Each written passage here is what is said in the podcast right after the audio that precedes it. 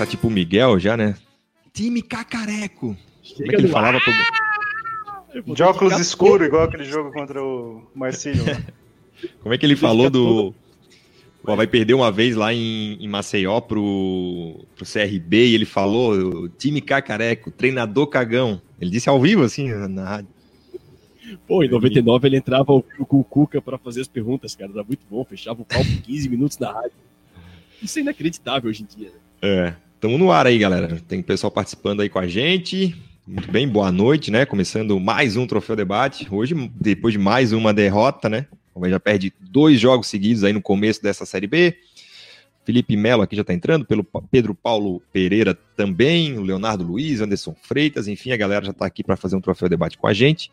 É, já já vou botar no Twitter ali para o pessoal poder é, seguir, poder participar. E é isso, pessoal. Acabou o jogo, Havaí 0, Botafogo de Ribeirão Preto 1, um, né, no confronto Eugênio versus Claudinei, deu Claudinei é, venceu por 1 a 0. O Troféu Debate chega com o apoio do It's Coworking, melhor espaço de trabalho compartilhado da Grande Florianópolis. Seja uma empresa ou um profissional autônomo, no It's Coworking tem o serviço e o espaço ideal para você. Acesse itscoworking.com.br ou ligue 3375-0040 e saiba mais. A minha mãe está aqui, a Marília também, um beijo para a mãe, um beijo para a mãe do Vini, a Rosângela Serafim também. Então é isso, né? Hoje estamos quatro cavaleiros do Apocalipse aqui. Deixa eu apresentar primeiras visitas, né? Meu amigo Mozart Maranhão, lá direto de Araranguá. Ele que é um dos uh, fundadores, criadores aí do, do, perfil Olheiros, né? Que mexe bastante com categoria de base, analisa jogadores jovens. Mozart, obrigado por ter atendido o nosso convite aí. Seja bem-vindo. Boa noite, Rafael. Boa noite, Felipe Borges, Felipe Silva, é, espectadores. É um prazer imenso participar do programa e vou tentar contribuir de alguma forma dentro das minhas visões aí sobre futebol para o debate sobre a situação do Havaí. Obrigado pelo convite. Valeu. Nosso outro correspondente internacional aí é o Felipe Borges, direto de, de Palmas, lá, governador Celso Ramos. Boa noite, Borges, tudo bem? Boa noite, meu querido. Boa noite a todos. É, torcer para não faltar luz, que já faltou luz três vezes hoje aqui, que aqui é outro planeta, né? Então, mas agradeço o convite aí para a gente bater um papo sobre o que a gente viu hoje, né? Essa coisa aterrorizante aí no, no dia de hoje. É, também está com a gente o Felipe Silva, aí no seu modelito operador de aeronaves. E aí, Felipe, tudo bem? Boa noite. Boa noite, Rafael. Boa noite, Mozart. Prazer conversar contigo. Mozart, que além de fundador lá do, do Olheiros, é nosso colega de IFSC, né? Trabalha no campus Araranguá.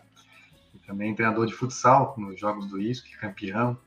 Tivemos o prazer de narrar, né? E o Rafael... Tem taça. Mozart. É. Tem taça, tem taça. Esse levanta a taça, né, Rafael? É. é. Prazer também, Borges. Muito bom falar contigo novamente, Xará. Mas vou começar trazendo um número, né? Sim. Tu sabias, ô Rafael, Mozart, Felipe Borges, que desde abril do ano passado, se a gente excluir a Copa Santa Catarina, que é time reserva, né, time B, se contar só o time principal do Havaí, são menos de 10 vitórias, cara, em um ano e quatro meses. Para ser mais exato, nove vitórias, né? Nesse período todo, em 55 jogos. Eu tô cansado, cara. Tô cansado. E é um pouco mais de sossego, sendo bem sincero. Assim. É... E olha que hoje foi uma derrota, eu até brinquei no Twitter ali. Foi uma derrota injusta, né? Porque só 1 a 0 porra, era pra ter sido uns 5 frouxos, assim, né? O Botafogo brincou de perder gol no primeiro tempo. Nós vamos repercutir mais esse, essa atuação muito ruim do Havaí é, no programa aí. Tá certo, já dando uma boa noite aqui para quem está participando com a gente, Pedro Paulo Pereira, diz ele, hoje deu para ver qual local iremos na tabela, iremos lutar para cair, vergonha é apelido. Luciano Gebaer de Conesque aqui, manda um abraço pro Mozart, diz que o Mozart é um grande fã do adulto Ney, que hoje classificou-se aí para a final da, da UEFA Champions League. O Everton Cunha já, boa noite, é o baralho, né? Vão, vão se foderem, ele botou com, com esse time de merda, né? Eu sei que esse se foderem é uma, é uma gíria jovem, né? É, enfim, olha, é, eu já queria complementar esse número do Felipe, que ele falou, né, que no último um ano e quatro meses são nove vitórias. No último ano, se tu fechar um ano corrido aí, de 18 de agosto até 18 de agosto desse ano, são cinco vitórias na ressacada. Cinco vitórias. Vai vencer o Atlético Mineiro em setembro do ano passado, é, o Náutico, né, na estreia da Série B esse ano, e depois três jogos do campeonato estadual. É, o Felipe Borges, 2019 não acabou ou a gente está vendo novos erros, né? Ou vai se especializando em criar novos erros? É, complicado, o Xavier. Eu arrisco a dizer que o que não acabou foi 2018, cara. É, eu acredito que aquela, aquela quebra de planejamento que foi feita em 2018, após aquela, aquela eliminação na Copa do Brasil, eu acho que isso complicou o. É, trazendo um pouco, retornando um pouco à gestão, né? Do Batistotti, que ele assumiu em 2016. É, o time estava muito bagunçado, muito ruim, uh, tomou três do Bahia, entrou no rebaixamento para a zona da Série C. Veio o técnico que nos enfrentou hoje, o Claudinei, arrumou a casa, uh, a gente conseguiu subir numa arrancada histórica, um negócio que talvez a gente nunca mais consiga ver novamente. Em 2017, ainda com muitas dívidas, graças ao Claudinei, a gente conseguiu chegar na Série A, foi um dos principais responsáveis por aquela organização e aquele acesso. Uh, tínhamos um orçamento muito baixo por causa das dívidas, e essa é a parte positiva do Batistote, essa administração financeira. E a gente tinha um time muito fraco tecnicamente, porém muito organizado, por pouco não ficamos. E o Claudinei, uh, na Série B também, em 2018, monta um time muito bom. Se a gente for olhar aquele time que ele montou, era. Acho que já era o Aranha, tinha o Guga, Alemão, Betão, Capa. Era um time. Depois o Alemão saiu. E aí, enfim, teve o meio-campo ali com o Judson Castro, era Renato, Rodrigão, Rômulo. Era o time que ele montou, que ele nem teve a oportunidade de treinar, porque o trabalho foi interrompido. Esse time extremamente bem montado, uh, o Geninho pegou e nós nos classificamos para a Série A de uma forma mais difícil do que o elenco podia nos dar. A gente podia ter, ter tido uma classificação mais tranquila. E eu lembro de comentar com vocês, e vou comentar aqui para o pessoal do Troféu Debate, que em 2019 seria nosso primeiro ano sem o Claudinei Oliveira. Então, nas gestões do Batistotti, o primeiro ano que não teria mão do Claudinei Oliveira seria 2019. E importante lembrar que o nosso diretor de futebol era o dos Santos, que não tem nenhum histórico de Série B, de Série A. Então, o único profissional do futebol que a gente tinha era o Claudinei Oliveira. A partir do momento que ele saiu, esse a gente nunca teve mais uma, um elenco equilibrado, a gente não teve mais uma boa montagem de elenco. E a impressão que eu tinha na época, quando ele saiu, para mim está cada vez mais confirmada. Ele era o único profissional do departamento de futebol do Havaí, era o único cara que tinha uma visão de futebol mais atual do futebol que é jogado hoje. E a partir do momento que esse cara saiu, foi a primeira vez que o Batistotti se viu sem esse cara. E aí a gente viu o time de 2019, que foi aquela vergonha montada por Geninho. O Geninho já tinha montado o elenco de 2015, que foi outro elenco vergonhoso, que a gente também teve uma queda, gastando muito dinheiro. E aí agora a gente entrou em 2020 também e tá tudo muito complicado, cara. Tudo muito complicado. Eu acho que o que não acabou foi essa quebra de planejamento lá em 2018. E aí a gente ficou na mão de pessoas que é, não têm a capacidade suficiente para montar um bom elenco, um elenco equilibrado, às vezes bons nomes não significa ter um bom elenco, ter um elenco equilibrado. E eu acho que está pecando nisso. E desde essa, desse ódio repentino que se criou contra o futebol reativo, como se fosse algo errado, como se fosse um crime futebol reativo, sendo que existem várias formas de ganhar jogo, a gente não se achou ainda. Então tá, tá bem complicado, tá? A situação é bem preocupante mesmo. Lembrando que o Havaí caiu na primeira fase da Copa do Brasil, o Havaí perdeu para o Brusque a final da Recopa, o Havaí caiu na primeira fase de mata-mata de estadual. Então, assim, o cenário é preocupante. É, esse é um panorama aí do Felipe, Felipe Borges, né? Do passar pouco xará Felipe Silva, né? É, o buraco é mais embaixo, né, Felipe? Vai além da, das quatro linhas, mas a gente tem visto aí que, por exemplo, o Geninho e o Marquinhos já estavam nesse, nesse elenco no ano passado, né? Tiveram participação, e eu acho que está na hora da gente botar o dedo também nesse tipo de ferida. Quando o Marquinhos assume como gerente de futebol, isso é abril de 19, ele termina de jogar, termina o estadual, abril de 19, ele fala que vai se preparar, que vai fazer cursos, que vai se especializar. A gente não sabe o que ele fez até então. Ele participou e participou sim ativamente do time de 2019. Ah, era se vão fazer a justificativa de que não é o primeiro ano dele a experiência, pô, tu dá um elenco de série A, 47 milhões de reais de televisão para o cara ser estagiário na primeira divisão, né? É um, é um erro pior ainda. Então nem que, que nem use essa justificativa. É, mas acho que está na hora de, de, da gente olhar um pouco mais embaixo e fazer um futebol um pouco mais moderno, né, Felipe?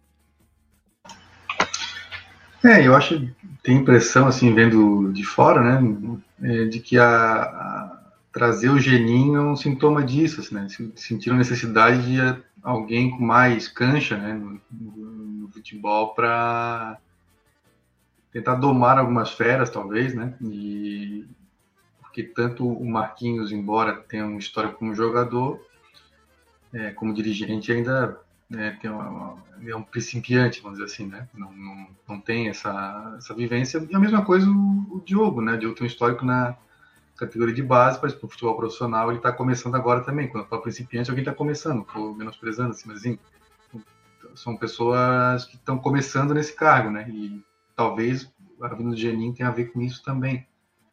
Ah, e falando nisso, fico bem tranquilo para falar, porque no dia que o Havaí anunciou o Wesley, eu lembro que eu comentei isso no Twitter, né? Eu falei, não, beleza, tá, sabe jogar, bom jogador, mas deu de veterano, né?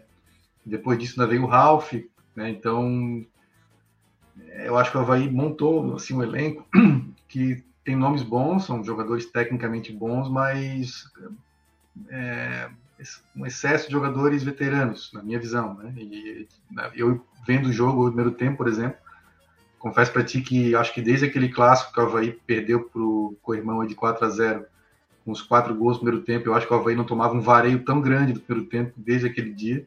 O Botafogo perdeu por baixo, assim, sete chances de gol claríssimos, né?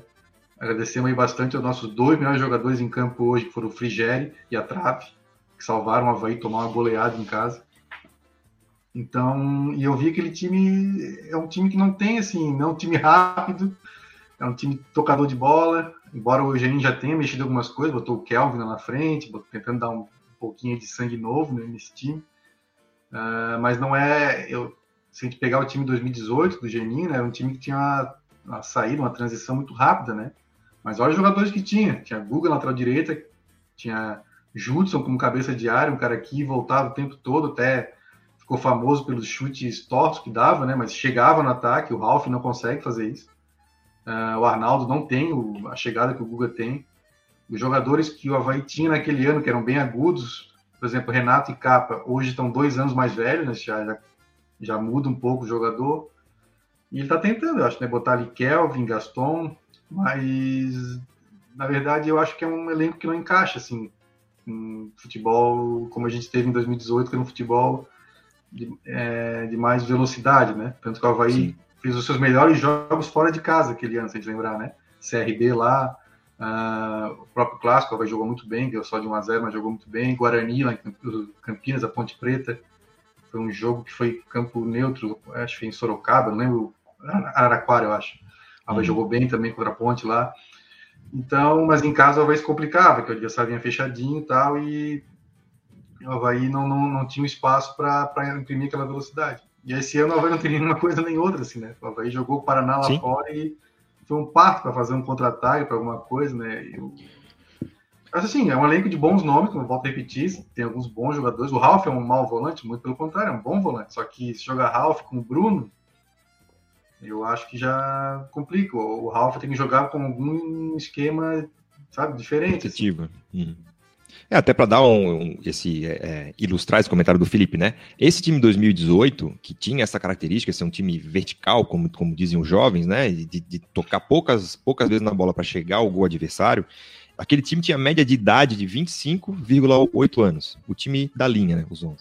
Esse time desse ano tem uma média de idade próxima a 31, 30,7.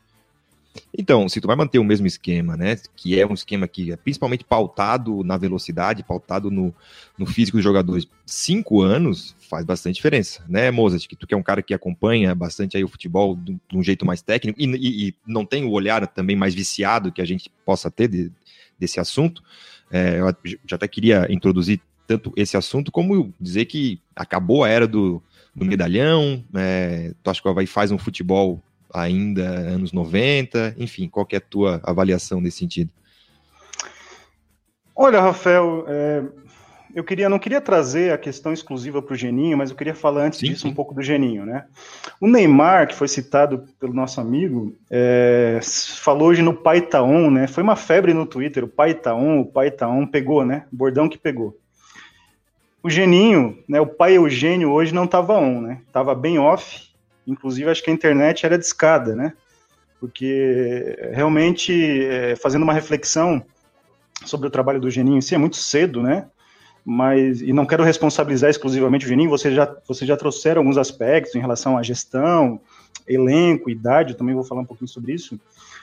É, mas o Geninho, ele tem muita característica do carisma, né? Do vestiário, da resenha, da intuição, do feeling, de arrumar, de fazer alguns ajustes finos rapidamente quando ele chega no time. Mas isso não basta, né? Isso funciona uma, duas, três rodadas, essa, essa mudança, essa situação. O campo tem que falar a metodologia de treinamento tem que começar a aparecer. Não estou dizendo que o Geninho não é capaz de fazer isso, mas é interessante que isso apareça, porque isso vai dar uma durabilidade para um campeonato tão longo como é o brasileiro da Série B. E, e, eu vejo que o trabalho do Geninho nesse momento é muito calcado nisso: vestiário, um cara experiente, carismático, boa resenha. Né? E esse é um problema do técnico brasileiro de mercado de Série A e de Série B no geral. Campo, metodologia de treinamento. E aí o Claudinei, que foi citado pelo Borges, tem isso, é um técnico acima da média na Série B, né? E ele tem o campo, ele sabe trabalhar, ele tem uma metodologia de trabalho relativamente consolidada já nesse mercado. E o Geninho precisa apresentar isso, porque se o campo não aparecer, não tem milagre, não tem vestiário, não tem alinhamento de planetas. O Xavier, que adora horóscopo, astrologia, né? Não tem milagre, não tem pensamento mágico, não tem cultura da vitória. E o Geninho tem cultura da vitória no Havaí, tem uma estrela, se eu vou usar um pensamento mágico aqui, tem uma cultura da vitória, mas isso talvez tenha evitado uma goleada maior. Mas não é o suficiente para o Havaí pensar em subir para a Série A. Tá? Então, antes de tudo, o campo tem que aparecer, é o campo onde se decide as coisas. Tá? É, a gente estava conversando outro dia, né, Rafael, sobre o, o Sampaoli. Claro que eu não estou comparando aqui o Sampaoli com o Geninho, são estágios de carreira completamente diferentes, mas o Sampaoli é um jogador que é um técnico que expõe jogador em, treino, em entrevista coletiva. É um, é um cara muito pouco jeitoso com funcionários de clube. E eu não estou elogiando que isso é um defeito, é um problema. Gestão de grupo um pouco caótica, mas o campo do São Paulo para nossa média nacional é muito acima.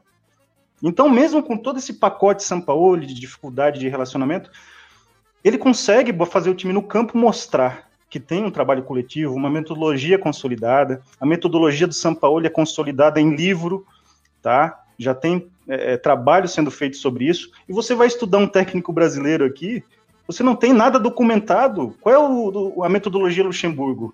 Qual é a metodologia Murici? Qual é a metodologia Tite? Eu acho que o, Tite é um técnico acima da média. Não existe. Então, o campo tem que falar. E isso não acontece no Havaí, não acontece em muitos clubes no Brasil. Então, resenha é tempo limitado, né? Falando da questão da média de idade, é, a Série B tem muita essa esquizofrenia, né? Quando o time muito experiente classifica para a Série A, ah, cascudo, time experiente na Série B aguenta pressão, consegue subir porque tem os jogadores acostumados, o Havaí tem vários desses, né? Ralph, é, Bruno Silva, né? o próprio Valdívia, embora seja mais jovem, também tem uma experiência boa no futebol, né? O Wesley, né? Que já tem mais de 30 também, e outros jogadores com uma certa grife são medalhões, então, é, essa esquizofrenia não tem uma metodologia, um, um modelo, desculpa a expressão, claro do que, que funciona, né? Mais jovem ou mais experiente. Eu acredito que um time mais jovem ajude mais, né? Mas bem treinado, né? Acho que time jovem, time. Porque o técnico bom ele potencializa o jogador experiente também, ele mobiliza o jogador experiente também. Né? Ele, ele tira da acomodação também. Então não vejo como uma receita se é mais jovem ou mais experiente. Mas o fato é que o trabalho do Havaí, em que pesa questões de gestão, história, Marquinhos, é, Jocely, tudo que foi citado presidente do clube, não vou entrar nesse mérito, o campo tem que falar. E não está falando na minha visão do que eu vi até agora. É, porque a gente tem aí. É, o primeiro jogo foi um bom jogo, acho que em especial os primeiros 45 minutos foram, foi, foi um, bom jogo contra o Náutico, o Havaí fez 2 a 0 enfim, parecia que, que havia. Que pode ser o efeito geninho, né, Rafael? Isso, pode é. esse efeito geninho, que ele tem esse mérito, né? Sim, sim. Esse efeito que tu falasse que pode durar às vezes dois, três jogos, talvez no Geninho tenha durado meio tempo, porque realmente outras coisas vão abarcando, né? Mas o que eu quero dizer é que, assim, a, eu, eu acho que às vezes o torcedor havaiano, e aí isso se mostra de maneira geral para vários torcedores, é que ele às vezes personaliza as coisas. O problema é o capa, o problema é o, é o zagueiro, mas, cara, aí tu, aí vai sair aquele jogador, vai entrar outro, e, e, o problema, quando ele é geral, ele, ele não se resolve com peças, né? A gente tá vendo aí o Palmeiras que investe um caralhão de dinheiro e tá jogando com o Patrick de Paula, Gabriel Menino, tá jogando com uma gurizada é, boa. Então, assim, embora a gente tenha trazido esse, esses nomes, esses jogadores com esse peso, que a gente imaginou, pô, Valdívia numa Série B. Até, até acho que o Valdívia busca o jogo, tenta alguma coisa, mas quando veio o Ralph, a galera, tipo, é o nosso pitbull. Se não tivesse a pandemia, teria ido buscar no aeroporto. É, é, mas assim, ah, porque numa série B ele vai passear. Não, não vai, cara. Se jogar num time bagunçado, se jogar num time que não é, é consegue criar para ele um ambiente para ele poder jogar, ele não vai jogar. E assim, a gente tá vendo que nesse, se for jogar com Bruno Silva, Ralph, Valdívia, o, o Jean Martin tem que jogar.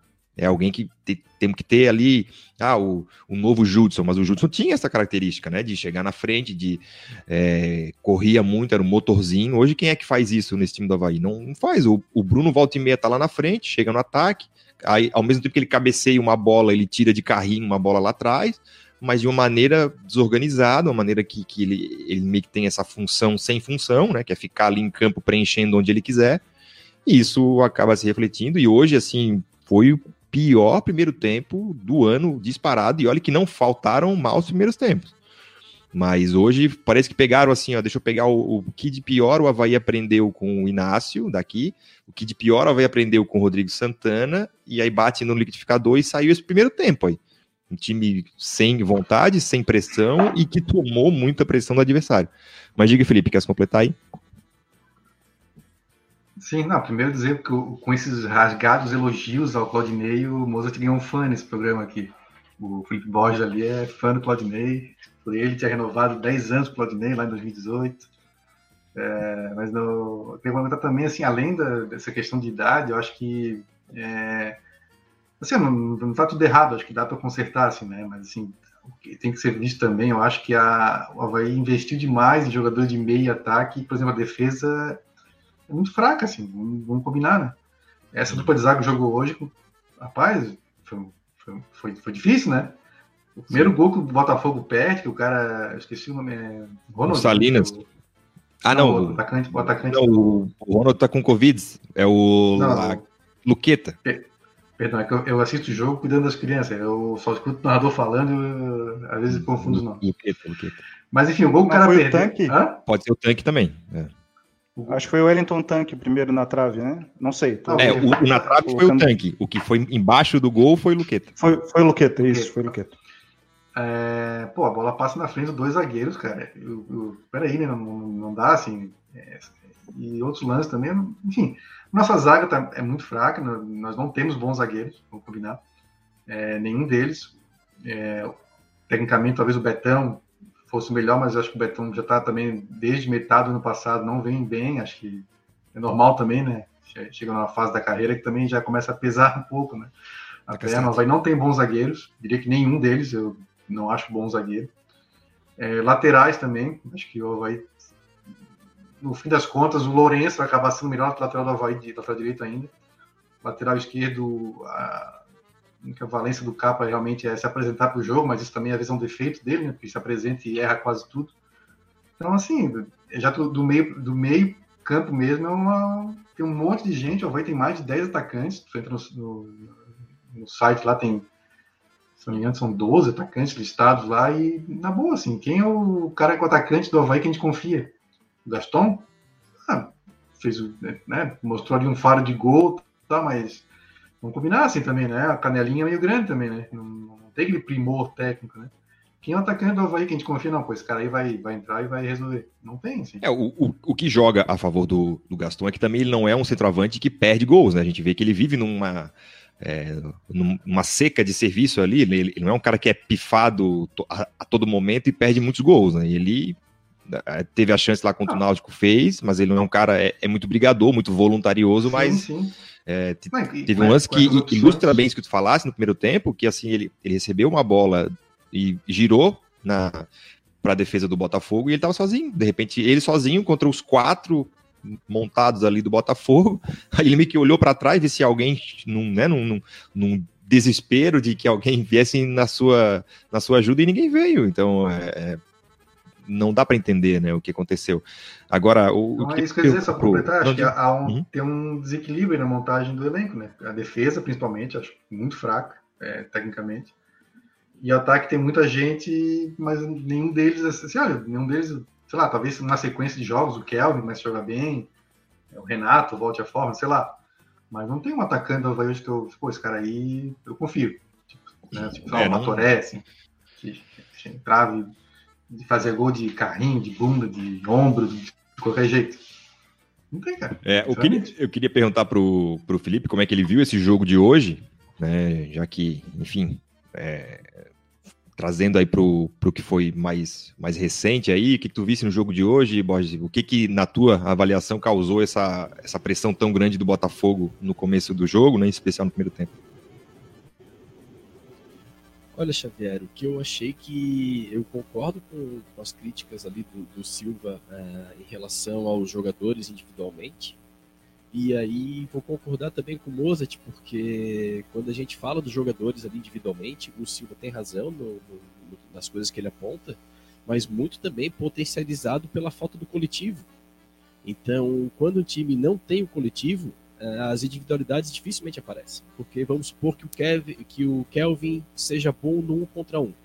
Só que quando ele pega a bola, sempre com o cara na frente dele, a cobertura atrás, ele não vai passar. Então, se não tiver um jogo coletivo que crie situações para que possa essa individualidade fazer a diferença, não adianta ter bons nomes. É, eles não vão conseguir render porque eles vão estar sempre bem marcados, é, o jogo de hoje eu achei que foi um choque de realidade. Assim, a gente pegou um time de um treinador que sabe compactar bem a equipe e o Geninho é um cara que joga extremamente descompactado, assim. Eu lembro que, olha só, vou falar de 2014, tá? Quando ele chegou aqui, eu lembro dele estar no debate diário e perguntado sobre a Alemanha, a Alemanha na época na Copa jogando em 30 metros de campo, sobre compactação, o Geninho, o Geninho falou em 40, 50 metros de campo compactado. Então, assim, lá em 2014 ele já estava desatualizado e a gente pega um time hoje com as linhas próximas, como, como ficava o Botafogo. O Havaí não consegue fazer triangulações, aproximações e criar jogadas na frente. Não cria essa possibilidade da individualidade poder fazer a diferença. E aí foi um choque de realidade. O Botafogo roubava a bola e vinha embora, e era um Deus nos acuda. E o Geni foi engolido, cara. O Havaí foi engolido como um todo, assim, né? por um time que era bem treinado, desfalcado e que sabia o que estava querendo ele entra com o Valdívia como meia e ele entra com a dupla de, do Ralph e o, e o Bruno Silva. Uh, eu acho que ali é o maior problema do Havaí.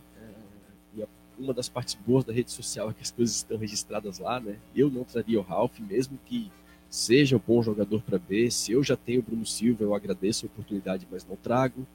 Uh, tem que ser feita essa gestão de grupo.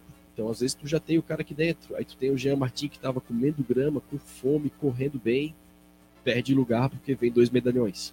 Uh, o Pedro Castro, que é muito criticado pela torcida, mas na B ele joga com tranquilidade, um cara que joga todos os jogos. É um volante meio-campista que sabe marcar e sabe jogar. Lógico que tem o defeito no passe, claro que não é um jogador perfeito, mas a gente tem que olhar para a realidade da Série B. Ele joga quase todos os jogos, toma pouco cartão, não se machuca, Aí tu já tens o Jean Martin ali que tá comendo grama, querendo chegar. Chegou o Bruno Silva, acabou de volante, cara. Ah, Wesley, muito obrigado. Ah, Ralph, muito obrigado, tô bem servido. E aí completa com a base se precisar, entendeu? É, o Valdívia ele vem, tá trabalhando como meia centralizado com o Geninho. O Valdívia ele é, ele é aquele meia mais carregador de bola. E aí o Havaí tava com, com o meia aqui ano passado, que era o João Paulo. Então, e, e ele foi para Ponte Preta, ele não foi para Série A. Então tu já tem o teu 10 aqui, já fica com ele. Valdívia é bom jogador, é, acho que desse ano do Havaí, do meio para frente, ele é o melhor. Mas às vezes tu já estava com o teu 10 aqui e o Valdívia até poderia vir para jogar aberto. Mas daí com o Geninho, o Valdívia joga centralizado, tomou um banho de bola. Ali, quando chegou na metade do primeiro tempo, naquele chocolate que o Havaí estava tomando, que o Havaí não via o Botafogo e não conseguia chegar também, eu já teria alterado para três zagueiros. Eu já comentei aqui na semana passada, o futebol mudou muito agora com as cinco substituições. Tu não precisa mais ficar tão conservador na hora de mudar não encaixou o jogo. Tu, o, o, Botafogo encaixotou o Havaí. Foi aquele banho de bola assim que tu não tem para onde, pra onde correr. O Botafogo encaixotou o esquema do Havaí muda, meu amigo. Muda, bota mais um zagueiro. Ia ser, é bom que não tinha torcida, porque a torcida não ia entender. Então, se ele para aos 30 do primeiro tempo, tira um cara de meio e bota mais um zagueiro, a vaia ia comer no estádio. Então, não tinha torcida, ele podia tranquilamente fazer isso. 30 do primeiro tempo, muda esquema, passa pro 3-4-3, tenta alguma coisa diferente, cara. Olha que seria capaz do próprio DJ lá colocar um som de vai, assim, né? No, no aparelhagem lá. É. E, assim, Na Liga dos Campeões tem, né? Tem vai. Tu precisa. O, o, técnico agora ele é muito importante, então ele teria que buscar algum tipo de alternativa para esse time. E esse time do Havaí, por incrível que pareça, por incrível que pareça, não, que é um esquema bacana, mas ele rendeu melhor no 3-4-3. Os melhores jogos do Havaí foram no 3-4-3. Foi o clássico no Scarpelli e foi o primeiro tempo com o Paraná lá, que eu vi muitas críticas, mas eu achei que o Havaí fez um bom primeiro tempo lá. O Paraná não conseguiu Fez, chegar. E, e ele demorou mexendo no time. Então, assim, ele não pode dormir tanto como ele dormiu. E ele não tomou gol no primeiro tempo, assim, ó, por Deus, cara. Sim. E assim, Não, alheio.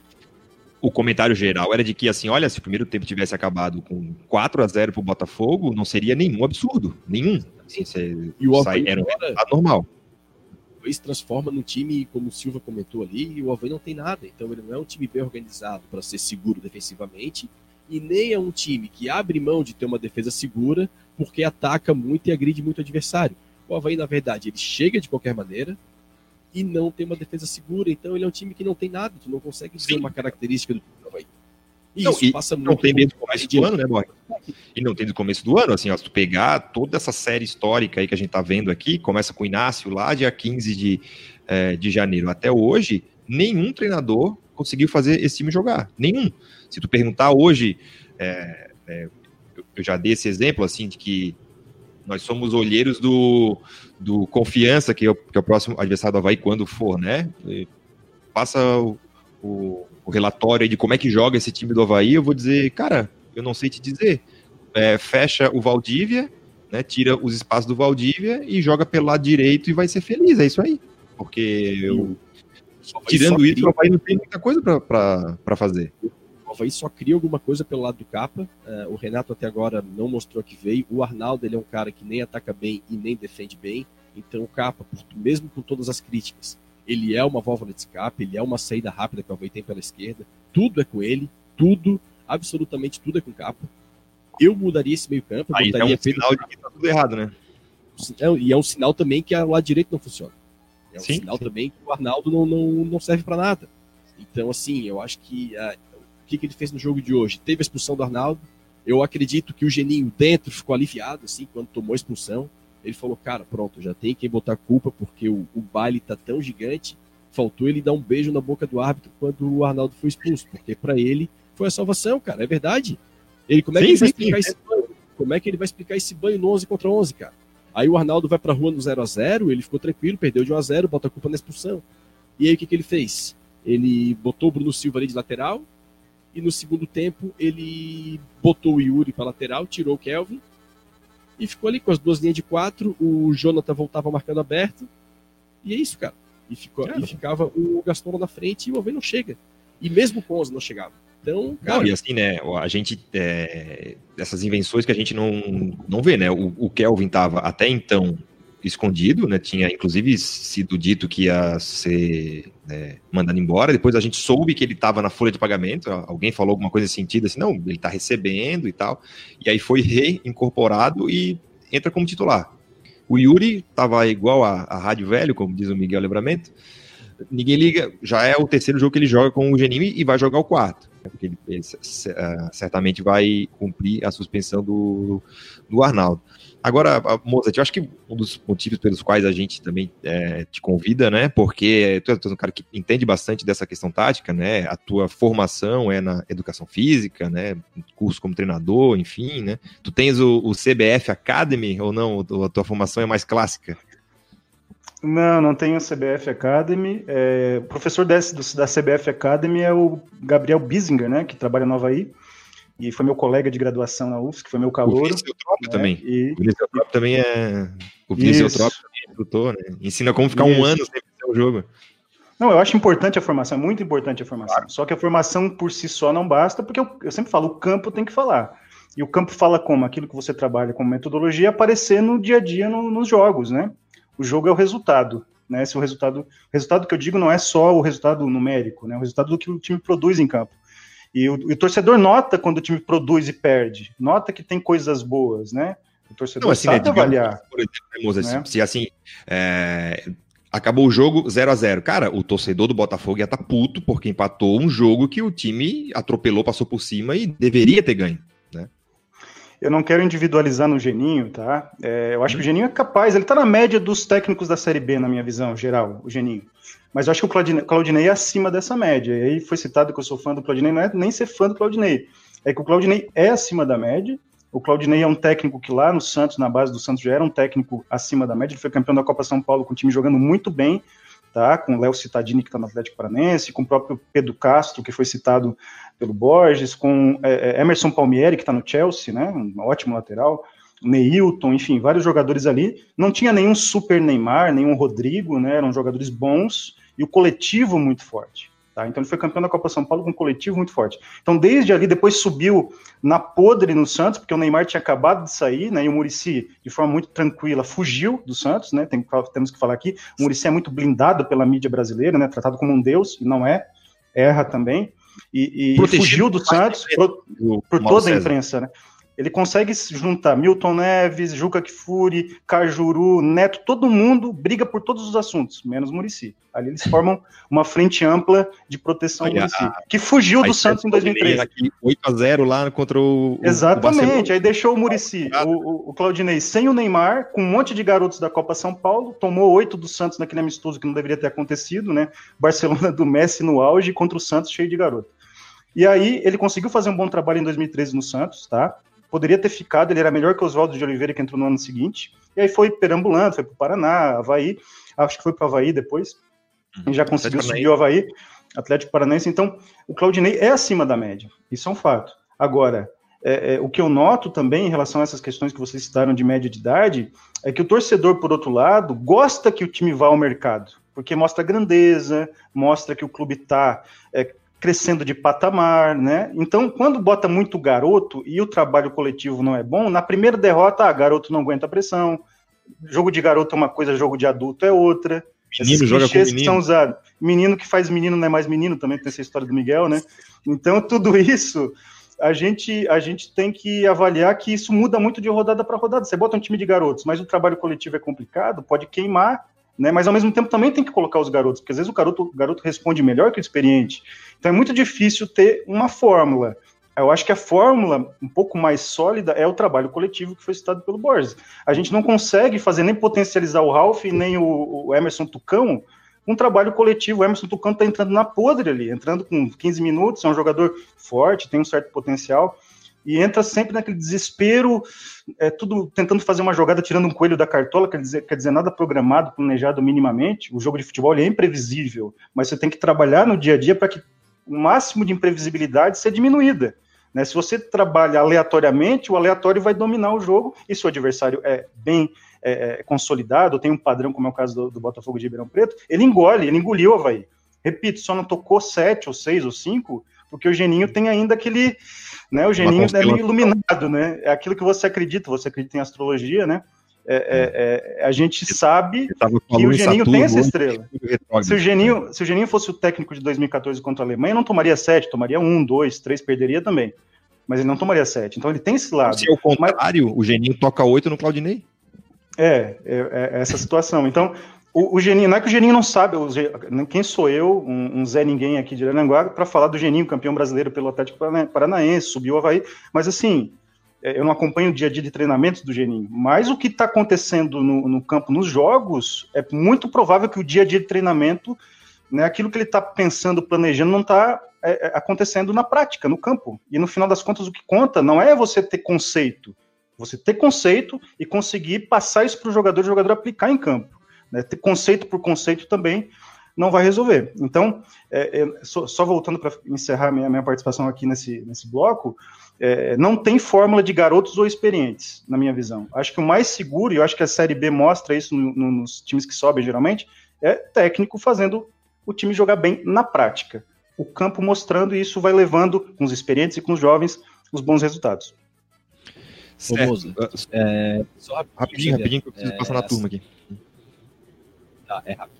E assim, Mozart, é o, também o, o ponto do, da individualidade não aparecer, porque quando tu traz o Ralph e o Ralph joga no meio de campo e o zagueiro tá a 10 metros dele e o atacante tá a 15 metros dele, o Ralph com 35 para 36 vai pegar um, um, meia rápido, quando o meia der um tapa pro lado, não vai chegar a cobertura. Então o Ralph jogava num Corinthians que era sempre muito compacto, sempre muito bem protegido, ele sempre com uma cobertura atrás dele que dava essa segurança para ele fazer a marcação, que é boa. Agora o Ralph, com muito espaço entre as linhas, tanto os atacantes que não vem compactar, quanto o zagueiro também que não chega perto dele, e o Havaí tem zagueiros lentos, o Ralph se torna um volante lento que vira um problema para o time, um cara que poderia ser ótimo para a equipe. Então, esse trabalho coletivo, se não for bem feito, esses nomes, principalmente os medalhões também, que já não tem esse vigor físico e não vão estar no time organizado, esses caras eles não vão aparecer, cara. Não vão aparecer porque eles vão estar dentro de uma estrutura que não funciona. Então, é a mesma coisa o Betão. E até, Mozart, falando do, do Claudinei, a gente fez um levantamento, eu até pedi para o Silva, que era o, o cara dos números, para fazer um levantamento dos cartões do Betão assim que o Claudinei saiu. Cara, o, o, o Betão na Série B de 2018 começou a tomar cartão direto, coisa que ele não tomava na A de 2017. Por quê? Porque era um time compacto, muito compacto. Era o pior time da A em valores, em orçamento e tudo, mas era um time muito bem treinado, muito compacto, o Betão sempre protegido. O Betão tomava pouco cartão. Chegou na B, pegava os caras do mano, tinha que fazer falta, falta, falta cartão, cartão, porque pegou esse time do Geninho bagunçado. Então, a estrutura tática do time influencia demais no desempenho individual. Então, não tem como, ah, o Betão tá falhando muito. E vai falhar sempre, cara. E não é pela idade, porque se ele joga num time que não, não é compacto, que ele tá sempre pegando os caras com espaço, ele vai falhar sempre, cara. Vai falhar o Betão, vai falhar o Kundê, que é novo, vai falhar o velho, a idade média. Qualquer um vai falhar ali porque é um, ele tá inserido num ambiente bagunçado. E aí, meu amigo, desse jeito, não tem como andar. Não tem como andar. A primeira coisa que se nota, só fazendo 10 segundos, a primeira nota que se, a coisa que se nota no time organizado é a compactação do time. A primeira coisa que qualquer pessoa que olha o time percebe. Se não é compactado, como você disse, aí um cara pesado como o Ralph sofre, né? Uhum. E assim, né? Compactado não quer dizer compactado lá atrás e enterrado na defesa. É, é com movimentos coordenados, né? Com movimentos coordenados. O defensivo né? ter uma. Diminuiu o Colocar o time com a bunda na parede, qualquer um coloca também, né? Sim. Sim. O time na frente, a linha da zaga tá no meio campo, o goleiro tá lá na frente também na meia-lua, para lançamento longo, o time compactado é. é isso. É igual jogar bem sem bola. Sem bola eu também jogo, né, o Mozart, como diz o Miguel. Miguel Nós somos tem... grandes fãs, né, do Miguel. Hoje ele falou muito namora, namora, mas não beija. Se todo o problema do Havaí fosse esse, né? É. Mas vamos lá, passar uma... Deve ter lançado vários bordões hoje com, esse, com essa partida aí. O teu é o parecia inofensivo, mas te dominou, né? Que o Botafogo antes do jogo parecia inofensivo, é. mas acabou dominando o Havaí com muita tranquilidade. Essa aí é o 97, essa aí. O Botafogo veio aqui com nove desfalques, com o principal jogador deles com Covid, que é o Ronald, que é, é, era, quem mais criava ali movimentos na frente, e fez o jogo que fez no Havaí, tá? E não sei se orçamento do Havaí é bem maior do que o do Botafogo de Ribeirão Preto, né? Ainda se tem aquela, aquela mística de que não, os clubes do interior de São Paulo pagam bem, ok, mas hum, certamente não é o caso do Botafogo. Então, é, foi bastante preocupante. Vou passar na rapaziada que está aqui falando, o nosso querido Ariel Pranteda, lá da. Diz ele que está acompanhando desde a geladíssima Buenos Aires. É, vou até tirar o comentário dele aqui, porque ficou muito grande, mas, eu, mas eu, eu vou falar uh, acompanhando o troféu desde a geladíssima Buenos Aires. Pessoal, esse time é velho e lento. Vai ter que mudar muita coisa. Acho que elenco tem, mas precisa da mão do treinador. Tem que ter a coragem para botar Medina no banco e misturar sangue novo na titularidade. Tem que agir rápido, senão a vaca vai pro brejo. Ralph e capa gordos, Bruno Lento.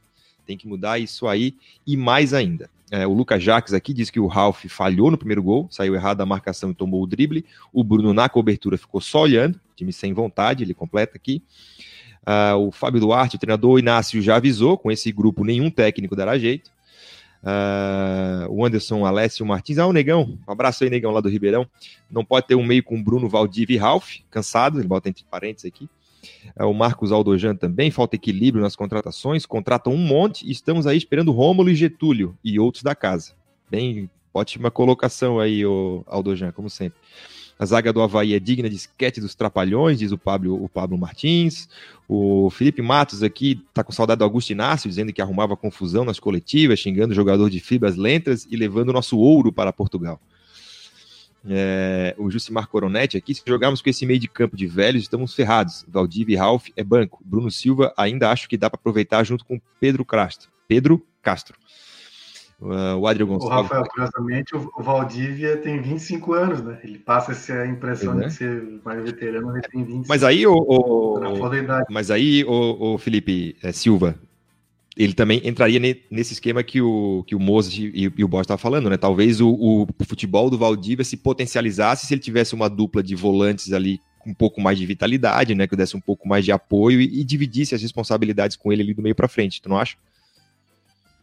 Sim, até eu lanço aqui o desafio, se a gente fosse escolher quem é o melhor jogador do Havaí no ano 2020, quem que você escolheria? Eu acho que até que ele não é, pode ter tido uma queda, mas eu, sei lá, há, um mês, talvez, antes, do, antes da volta da pandemia, eu votaria no Valdívia, acho que né, no Catarinense.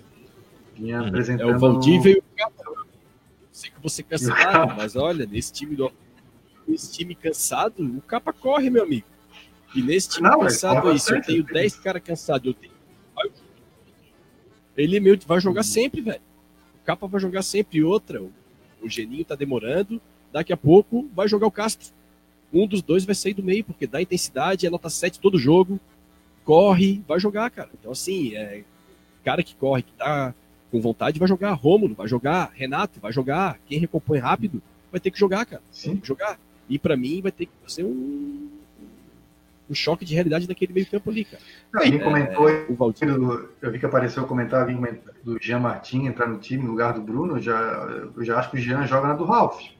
Acho que o Jean Sim. é para fazer o, esse, o primeiro ali, né? O, como é que é o nome? É pivote interior? Não, não sei os termos modernos aí. É, mas, Cara, enfim, eu, é o pivote. Pivote. Mas sim, fazer essa posição que é o primeiro, né? O Bruno é mais para centro médio. O Valdívia é centralizado pela característica de jogo dele, de carregador de bola. Eu acho que ele pode jogar por dentro num 4-1-4-1. Bem compactado, que ele vai ter um segundo volante ou um meio-campo ao lado dele que vai dividir essa atenção da, do time adversário, ou então ele aberto na ponta esquerda, cara. Aí trabalhando como meia por dentro e o capa fazendo corredor. Eu acho que tá caindo de maduro isso aí. Ele botar o Kevin ali, o Kelvin, cara, não jogou, cara. O Valdívia rende mais jogando ali. O Valdívia cortando para dentro e abrindo pro capa passar. É onde o Havaí consegue criar alguma coisa, assim. E, e o Valdívia sempre com o meia centralizado. Carregador de bola, num time bagunçado, sem aproximação. Cara, o Valdívia, pode notar, ele não chega perto do Gaston um momento do jogo, cara. A distância entre o Valdívia e o Gaston é quilométrica, assim. Eles nunca estão próximos, cara. Aí tu viu o PSG hoje, o Neymar fazendo a do Valdívia, o Mbappé fazendo a do, a do Gaston, e eles próximos o jogo inteirinho, cara. Por quê? É um time organizado, uma engrenagem que funciona, e esse meia entrando na área que seria o Neymar no lugar do Valdívia. E o Valdívia não consegue fazer isso porque o time é completamente bagunçado. Ele aberto pela esquerda, pelo menos, recebe a bola com mais espaço ali no meio, carregador de bola, ele não tem espaço para receber, cara. E eu acho também que ele precisa de um pouco mais de constância, né? Porque ele já jogou aberto pelo lado direito com o Augusto Inácio, já jogou aberto pelo lado esquerdo com o Geninho, ele já fez o meio, esse centralizado em algumas oportunidades, ele já foi segundo atacante em alguns momentos de, de, de transição ali, então Mico não sabe muito bem o que, que, quer com ele e fica testando em várias posições. Assim, eu, particularmente, eu gosto do esquema com três zagueiros. Eu acho que não é, é um conceito errado dizer que ah, botou três zagueiros é porque se retrancou todo, foi lá para trás. Não é verdade. Aquele time do Havaí de 2018 que subiu com esses três zagueiros, o 3-4-3, que era vertical, é, foi o quarto melhor ataque do campeonato. Num, num campeonato que, que, foi bastante equilibrado, então fazia bastante gols e não era um time que jogava na defesa o tempo inteiro. E, e, tem, e, tem, que ser. E aí tu tem que mexer em posições que não dá mais. Assim, eu acho que na zaga ali, por exemplo, é, ah, o Betão tá falhando, o pessoal tá reclamando bastante do Betão, beleza, tá. Acho que o Betão merece ficar no banco, ok. Mas aí bota um, um, um Betão sem a história do Betão, que é o Rafael Pereira.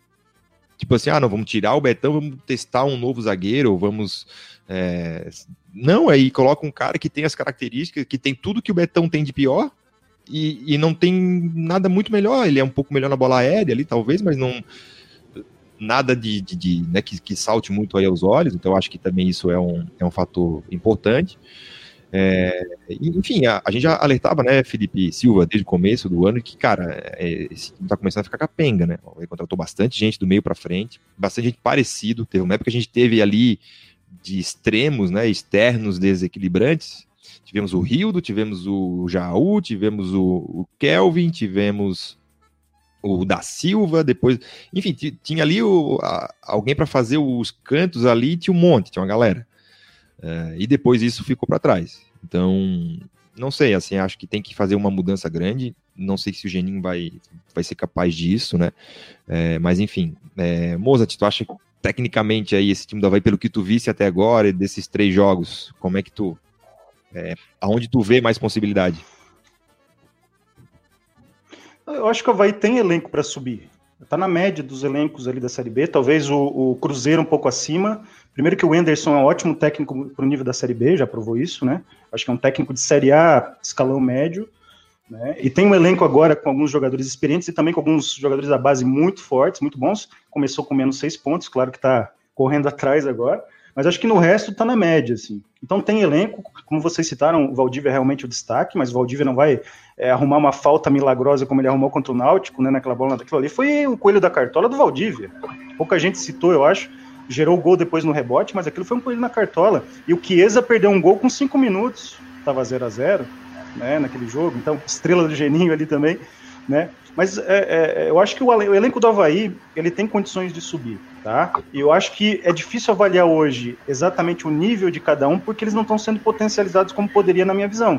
Então é difícil queimar um jogador, embora o Geninho vai ter que tomar decisões, tirar jogador, botar jogador, é do trabalho de quarta e domingo do técnico, esse campeonato encavalado mais ainda, mas é difícil você dizer esse jogador não presta ou não serve nesse contexto do Havaí. Eu acho que ele vai fazer muito tentativa e erro, e quem estiver respondendo no curto prazo, ele vai botar para jogar. Aí seja, ah, o Capa corre bastante, concordo sobre o Capa. Ele não, talvez não esteja na melhor forma física, não quero ser aqui avaliador de silhueta de jogador, muita gente faz isso, né?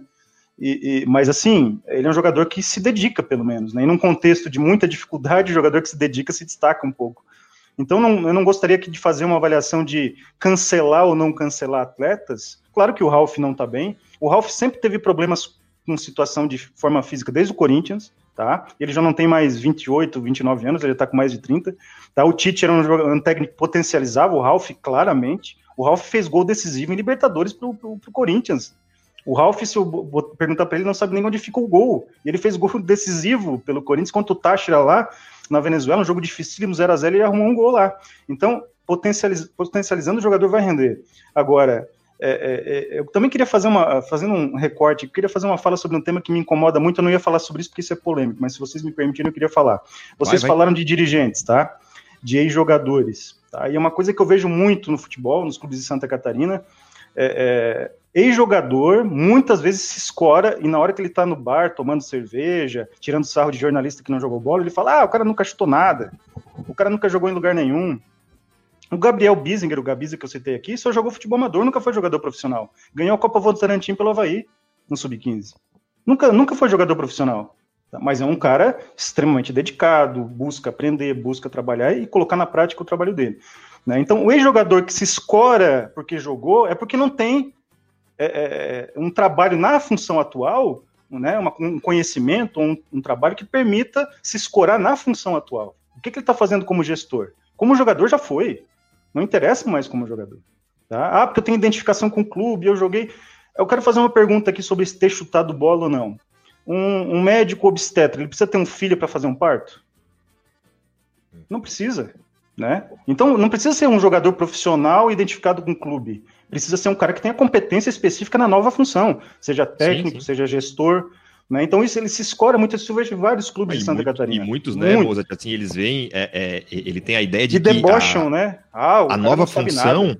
Não, é que assim, a, a, nova função que ele exerce não é uma continuidade da carreira. Ele começa não uma é. nova carreira do zero. Ele é, zero. enfim, né? Então, ele tem atalhos porque ele, foi jogador do clube sim, e aí sim. tem atalhos para conseguir chegar naquela função. Ele conhece alguma coisa do riscado ali, mas, mas assim, né, em mais um absurdo de comparações, como o Miguel gosta de fazer, mas assim, o cara é um ótimo é, é, marceneiro ali, mas não quer dizer que ele vai ser um ótimo dirigente da fábrica de, de cadeiras, né? Não é, são habilidades. E outra coisa, outra coisa, Rafael, um jogador autocentrado Aquele jogador que quando jogava dizia, eu sou craque, eu tô jogando só com perna de pau, como tem muitos, na hora Sim. que é gestor, você tem que ser muito mais empático, muito mais conciliador, muito mais solidário. E o, o ex-jogador com esse perfil dificilmente vai vingar como gestor.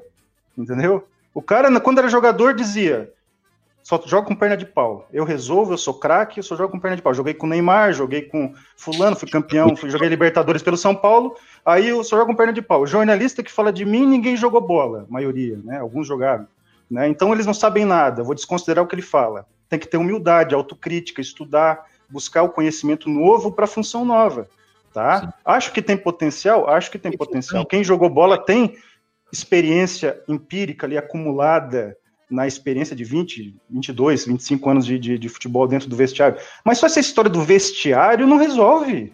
Entendeu? Essa, ah, porque eu conheço o vestiário, tá? Conhece o vestiário? Onde é que fica a santa? Onde é que fica a, a, a fruta, a laranja? Onde é que fica a pizza? Tá, e aí? Né? Então, assim, é, eu acho que as pessoas se escoram muito e o ex-jogador pode se preparar, tem dinheiro para se preparar, tem portas abertas para se preparar. Você pega os cursos da CBF, todos eles são é, caros e com muita, muito ex-jogador que tem dinheiro para fazer curso, entendeu? Então, eles têm todas as portas abertas. É só ter um pouquinho de humildade para entender. Joguei bola, agora é uma nova função. Tá? Então, vejo muita gente se escorar nisso e muita gente debochar do cara que está falando: ah, porque você não jogou bola profissionalmente, você não pode falar nada que, que não pode falar nada? Você foi gestor aonde? Você fez o que? Ganhou que campeonato como gestor e fazendo a diferença como gestor? Porque às vezes o gestor ganha apesar dele, né? E tem uma outra coisa, né, Moses? Que assim, ó. Desculpa é, o desabafo. Uma... Não, não, eu, eu concordo plenamente. Até porque tem o seguinte: tem uma coisa, tem uma, uma é, entrevista do Alex, Alex Meia, jogou no, no Palmeiras, no Cruzeiro, enfim, né? O, o craque Alex é, que ele dá pro, pro Rede Coxa de comunicação, que é como se fosse o troféu debate ali do, do Coritiba, e que ele fala isso, ele, ele parou de jogar, ele tirou um período para analisar as, as coisas. Nesse meio tempo ele foi convidado de vários lugares, pelo Cruzeiro, pelo Coritiba, pelo Palmeiras, para ser é, dirigente, a torcida pedia e ele sempre respondia publicamente à torcida falando isso: olha, o Cruzeiro é grande demais para me ter como gerente. Eu não estou preparado. E aí, quando ele decidiu que queria voltar para o futebol, e ele fala isso nessa entrevista, assim, ó, aí ele fala o seguinte: ó, eu liguei pro, pro Coritiba, o pessoal abriu para mim as portas, é óbvio. E ele passou seis meses, acho que foi seis, quatro meses, acompanhando de categoria de base, todos ali do sub-15 até chegar no, no profissional, diariamente, passando 20, 30 dias em cada um. E ele falou assim, cara, quando eu terminei isso lá no profissional, a primeira coisa que me veio à cabeça foi o seguinte, cara, o futebol que eu joguei não existe mais. E, e, é isso que tem que entender. Assim, ó, ah, isso aí sabe, só de bater na bola tu já vê que ele sabe. Não, isso aí conheço, é, é, é craque, vai. Não vai, cara. O futebol mudou muito, o futebol tá bem diferente, tá bem dinâmico. Ah, tá, tá Nutella, enfim, cara, queiram, queiram discutir se o futebol mudou para melhor ou para pior, acho que a discussão cabe. Agora, não cabe a discussão de que ele mudou. É um, é um fato. E quem ainda tá com esse pensamento, assim, de achar que, pá, não, não, isso aí a bola vai resolver, isso aí é qualidade, qualidade vai resolver. Não vai, cara. A gente tá vendo um monte de time aí ficar pelo caminho, sendo superado por times que são organizados, são competentes, são é, compenetrados naquilo que, que se passa, né? Esse time do Leipzig hoje, cara, eu, eu hora que botou a escalação na tela, eu assim, eu fiquei com vergonha, porque assim, eu não conheço ninguém. Não conheço ninguém desse time. E assim, ah, tu vai dizer que o, o Poulsen lá é um centroavante que o, o, sei lá, o Manchester United vai estourar os cofres para levar para o Manchester United? Não vai, mas os caras estão na semifinal da Champions League, cara. Então, assim, enquanto a gente ainda acreditar nessa ideia de que futebol não mudou nada, futebol quem corre é a bola, futebol esse jogou, sabe, esse não esquece, cara. Para jogador profissional, dois, três anos muda muito. Para jogador profissional, uma lesão depois dos 30 muda muito um, tu sair de um conforto, de um esquema de jogo, muda muito. Então, tem muitas variáveis para tu reduzir o futebol a essa ideia de que Mozart falou, eu joguei bola, eu sei, então, né, vocês que discutam aí, porque comigo eu não preciso aprender nada. É, enfim, mas eu... Uma, uma situação, Felipe, só complementando, desculpa me estender, uma característica que qualquer profissional de futebol hoje tem que ter, seja gestor, técnico, membro de comissão técnica, seja ex-jogador ou não, é ser obsessivo. Se você não for obsessivo, você é engolido. Esses caras tipo Klopp, tipo o Nagelsmann, é, é, o Tuchel, o Guardiola nem se fala. E os técnicos do Brasil, se você pegar o Bernardinho, que foi um exemplo de, de vitorioso dos anos, dos anos 2000 no vôlei, o Bernardinho é tarado, obsessivo pelo, pelo voleibol.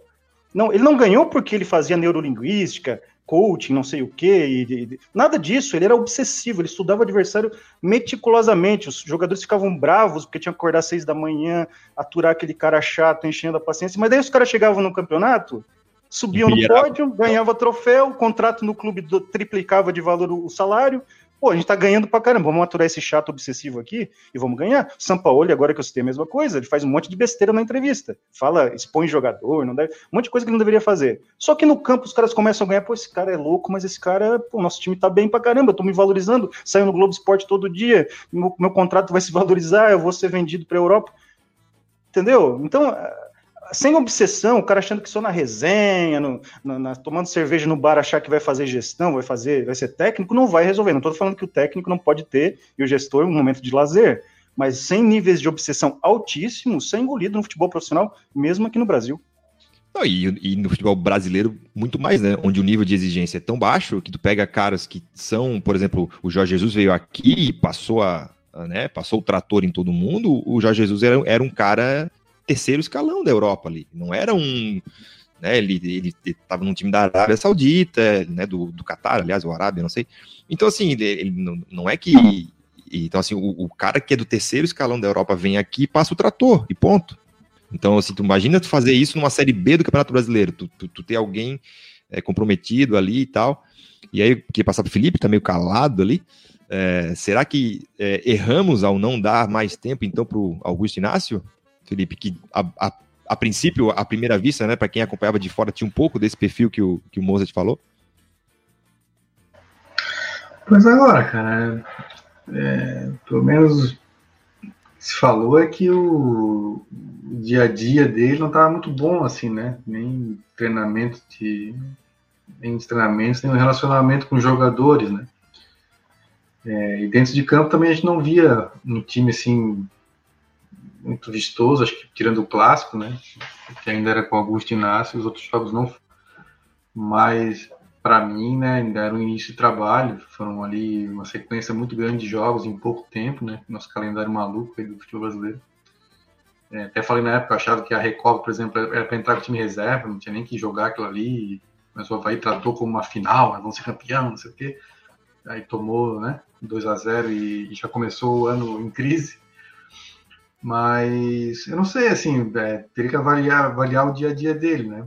Agora eu acho que ele tocou em algumas feridas, assim, né? Que talvez um brasileiro, conhecendo a nossa cultura, assim, a gente é muito de contornar as situações, né? Assim, a gente é muito pouco direto, né? Os, os estrangeiros europeus, os argentinos, é, de modo geral, eles são muito diretos, eles falam o que pensam, né? É, não, não tem, assim, muito é, essas voltas que a gente dá, né?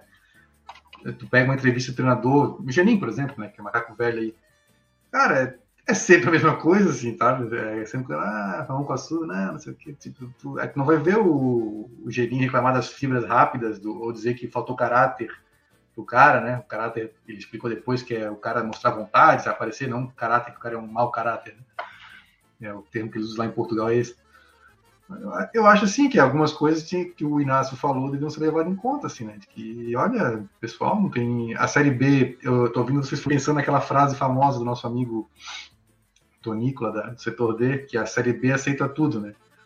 O Havaí já fez muitas besteiras e subiu várias vezes para a série B, né? Na, na série B, né? E, mas quando chega na série A, que embora não seja o maior campeonato do mundo, mas tem um nível de exigência maior, e acabou com essas besteiras se atrapalhando, né? Eu acho assim, é... acho que hoje está aparecendo um pouco esse lado assim, de uma falta de experiência né, do, do nosso departamento de futebol é, em gestão, isso está assim, transparecendo, vamos dizer assim.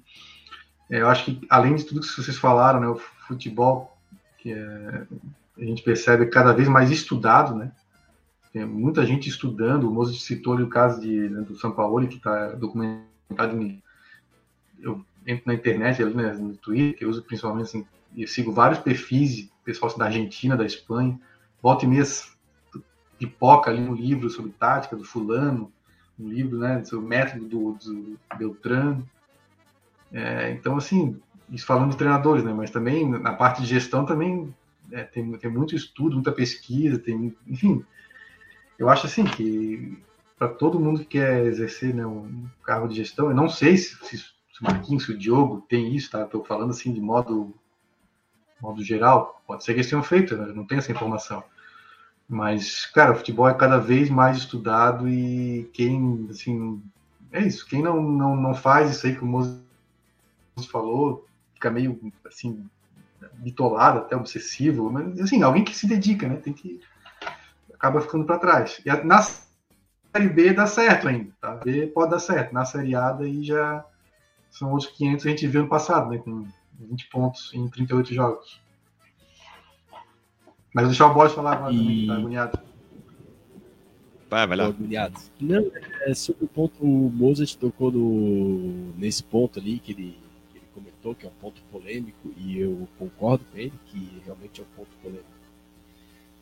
Porque mexe com a paixão, né? Mas é um ponto que tem que ser tocado. O futebol é profissional, né? E aí eu volto lá pro início disso tudo, quando o Marquinhos parou de jogar e foi anunciado que seria dirigente, o Batistotti foi no debate diário, e eu mandei uma pergunta pro debate diário que foi lida, e eu perguntei quais eram as qualificações do Marquinhos para o cargo, né, que o Marquinhos era um ex-jogador de futebol, quais eram as, as qualificações do Marquinhos para o cargo, e caso se ele não tivesse essas qualificações ainda, se ele iria fa fazer os cursos e se qualificar para tal função. E aí a resposta foi aquela de sempre, né? Pô, como é que tu vai falar que o maior ídolo da história do clube não tem qualificação, o cara joga bola, aquele negócio de sempre, né? É, é, é, ter o trânsito livre nos outros, nos outros clubes que ele jogou, só que, cara, ele é aos 36, 37, e o diretor do Santos já é outro, o diretor do Grêmio já é outro. Não, não tem mais esse, essa relação de amizade, é um ambiente profissional, né? E aí o Marquinhos para de jogar e, e, e, cai de paraquedas numa empresa com 80 milhões de orçamento, sem nenhum tipo de preparação. Isso é impensável em qualquer mercado. É impensável em qualquer mercado. Uma pessoa sem função ter, coordenar um, uma gestão de recursos desse tamanho, cara. E aí tu percebe que o Havaí é um. É, é, o, o, que o Bozat falou foi muito interessante. A gente tem um amigo baiano, o Peu, que tem um histórico muito ruim, chegou a jogar no Figueirense e tal, ali no, ele fez juniores, foi profissional do Figueirense também, ali na época 2010, 2011. E o Peu, ele fala muito sobre isso, que ele comenta mais ou menos o que o Mozart falou. Na mesa do bar é fácil, amigo. Na mesa do bar tu aponta erro, tu mostra o que tem que fazer e para trabalhar lá é complicado. E novamente aqui, concordando com o Mozart agora, é outro ponto que ele falou que é interessantíssimo, esse jogador que eu sou o cara, eu que decido, esse cara ele não valoriza o coletivo. Ele imagina que a individualidade ainda decide o jogo. E numa das primeiras entrevistas do Marquinhos, quando teve aquele negócio de esse ódio inacreditável também, e aí o, o, o buraco é mais embaixo, também já entra na, na pouca qualificação da mídia para ver jogo, entendeu? De falar que o time está retrancado, ficou esse ódio ao futebol reativo, e o Marquinhos mesmo falou, cara, o cara que teria que saber, como gerente de futebol, que existem diversas formas para se ganhar o jogo, que tu pode jogar é, de forma reativa, com menos posse de bola, ou tu pode tentar jogar com mais posse de bola, ou tu ter esse equilíbrio entre é, jogo sem posse e jogo com posse em determinados momentos de jogo, baixar a linha e depois poder marcar mais em cima. O Marquinhos deu entrevista falando de retranca, cara. Assim, aquele papo de tio de bar mesmo, assim. Não é porque jogou que o cara conhece do, do, do futebol atual hoje, cara. E aí a gente tá. Ele não fez nenhum tipo de curso, não fez nenhum tipo de, de qualificação para um cargo desse. E aí os resultados de fato Sim. não aparecem. Traz o Douglas, que foi ele que trouxe. Ou do próprio futebol, né, Borges? Cerrado, tira lugar Por, por exemplo, é, é, se fosse assim, se fosse fácil assim, o, o, o, Pelé seria o gerente de futebol mais disputado no mundo aí. E o Pelé nem comentar jogo ele não sabia, né? São são, são jeitos de ver, né, as coisas. Fica aquele é. negócio de... O Zico no Flamengo também, né? Pois é. é. Quem o Zico no Flamengo, aí começam Cara, todos aqueles, aqueles discursos antigos de quem corre a bola, tem qualidade, o na Série B joga, é muito perigoso, às vezes na Série B não joga, porque se não tiver organizado, é um jogo de intensidade, tem que correr muito, então às vezes, ah, na Série B tem técnica de sobra. Cara, às vezes não é tudo, às vezes tu precisa de intensidade para ganhar o jogo. Então, assim, a gente vai. O nosso é, buraco mano. hoje, cara, hoje, o buraco que a gente tá, assim, ó, eu, tá, eu, é, é, bem profundo. Eu não quero. Eu não é acho. Né, eu, eu, não quero aposentar o Marquinhos. Se ele tem essas aspirações, eu acho que é um direito dele também buscar essa qualificação. Só que no caso específico dele, que é um caso de um ídolo do clube, é, a ele foi dada a melhor das oportunidades, que é tu ir para o Olimpo. Se o Marquinhos ali em abril de 2019 pendura a chuteira, dá a volta olímpica e vira um símbolo do Havaí, vira um meio que um cônsul, né? Ah, um embaixador. um embaixador, um cara que vai no sorteio da CBF, que faz ações pro clube. Cara, assim, ele, ele vai pra eternidade, porque é onde os ídolos moram, né?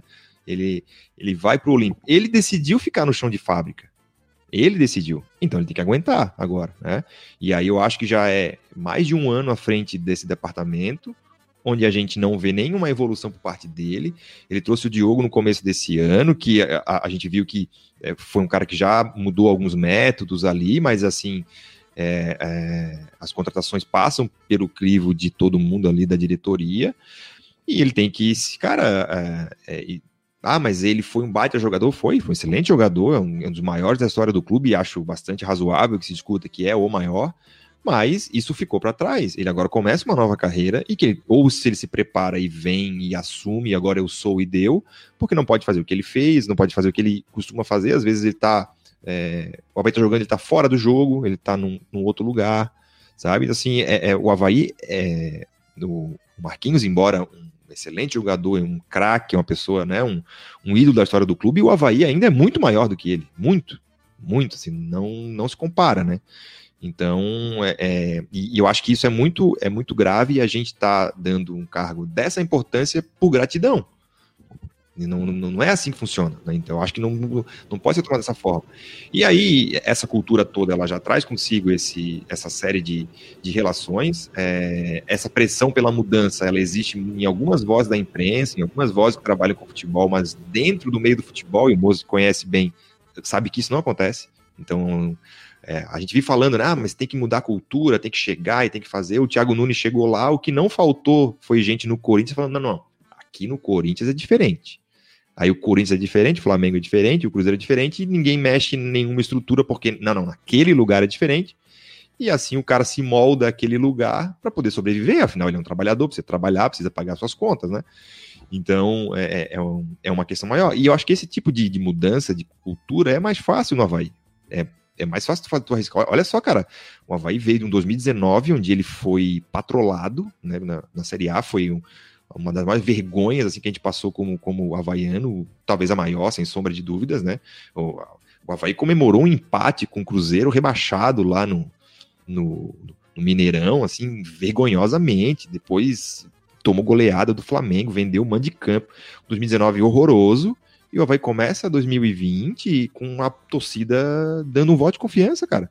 Pô, botamos 8 mil pessoas, 8.600 num 15 de, não, 9 de janeiro na ressacada, para dar esse voto de confiança. Então, pô, é, é, sinal de que a torcida compreende que as coisas estão mudando. Só que uma hora é, vai encher, assim, né, o copo da paciência de todo mundo, uma hora vai encher, porque o resultado não aparece, não é só o resultado, o time não cria, o time não mudou nada, assim, eu, eu, eu sinto que o Havaí não evoluiu nada de 9 de janeiro até hoje, lampejos de uma coisa ou outra, mas não houve nenhuma evolução, nenhuma.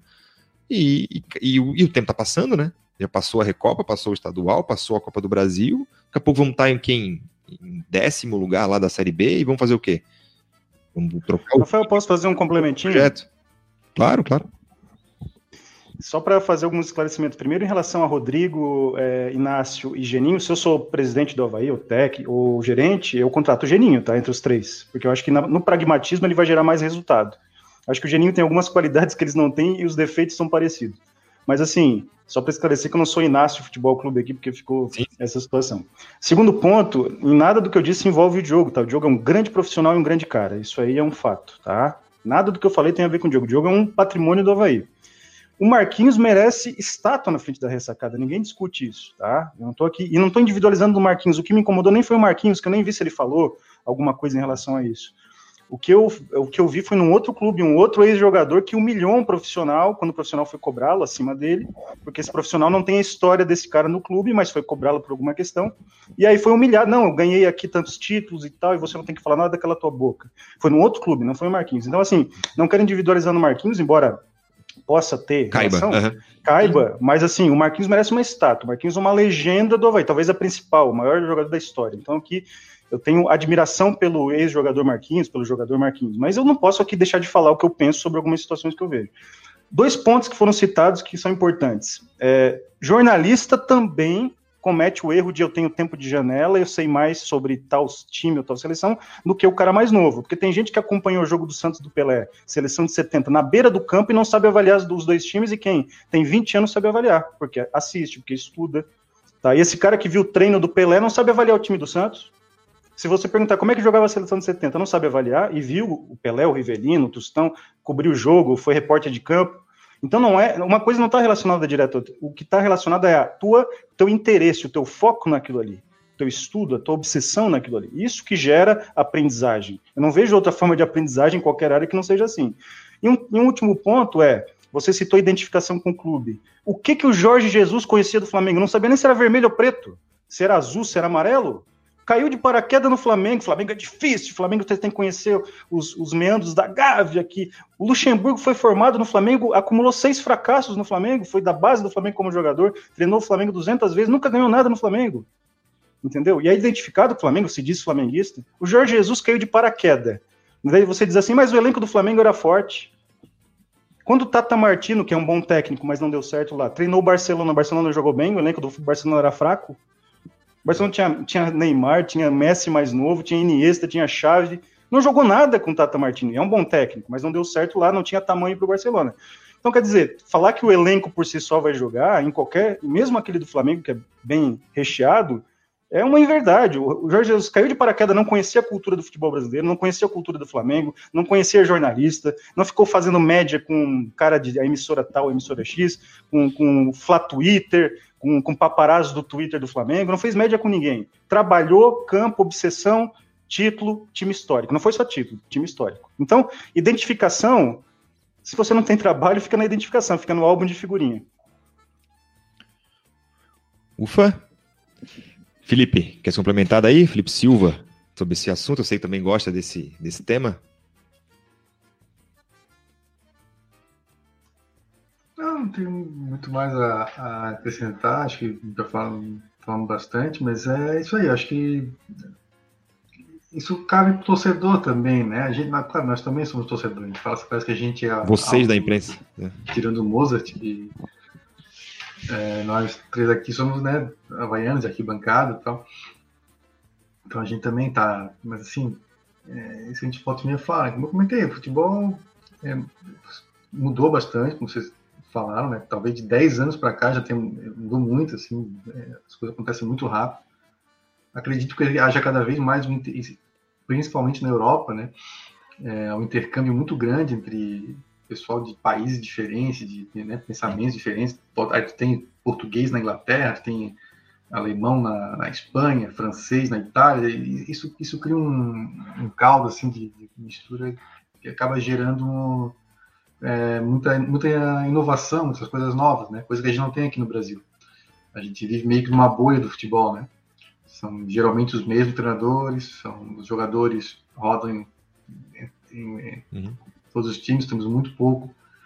É, agora que o, algo que o Mano Menezes né, classificou como modismo dos treinadores estrangeiros, eu espero que dure bastante tempo. Né? Eu espero que venham mais, que tenha 10, 12, 15 treinadores estrangeiros na Série A, que precisa mesmo dar uma, sabe, uma oxigenada no futebol brasileiro.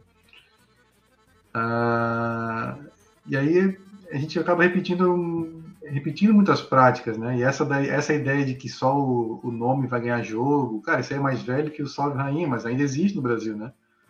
Ah, contratei, nós vamos chegar no Havaí.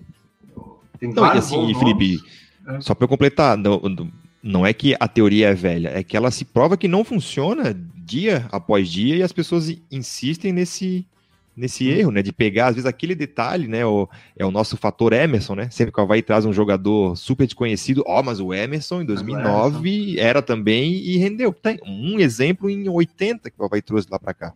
Mas, enfim, complementa. Uhum. Então é isso, essa, essa ideia de que isso vai, vai, vai, vamos chegar até o elenco do Havaí novamente, falando né, que tem, tem vários bons nomes, e aí é, eu acho que na parte de contratações, aí, é, no departamento de futebol, talvez se deslumbrou um pouco esses nomes, né? Assim, Pô, estão trazendo.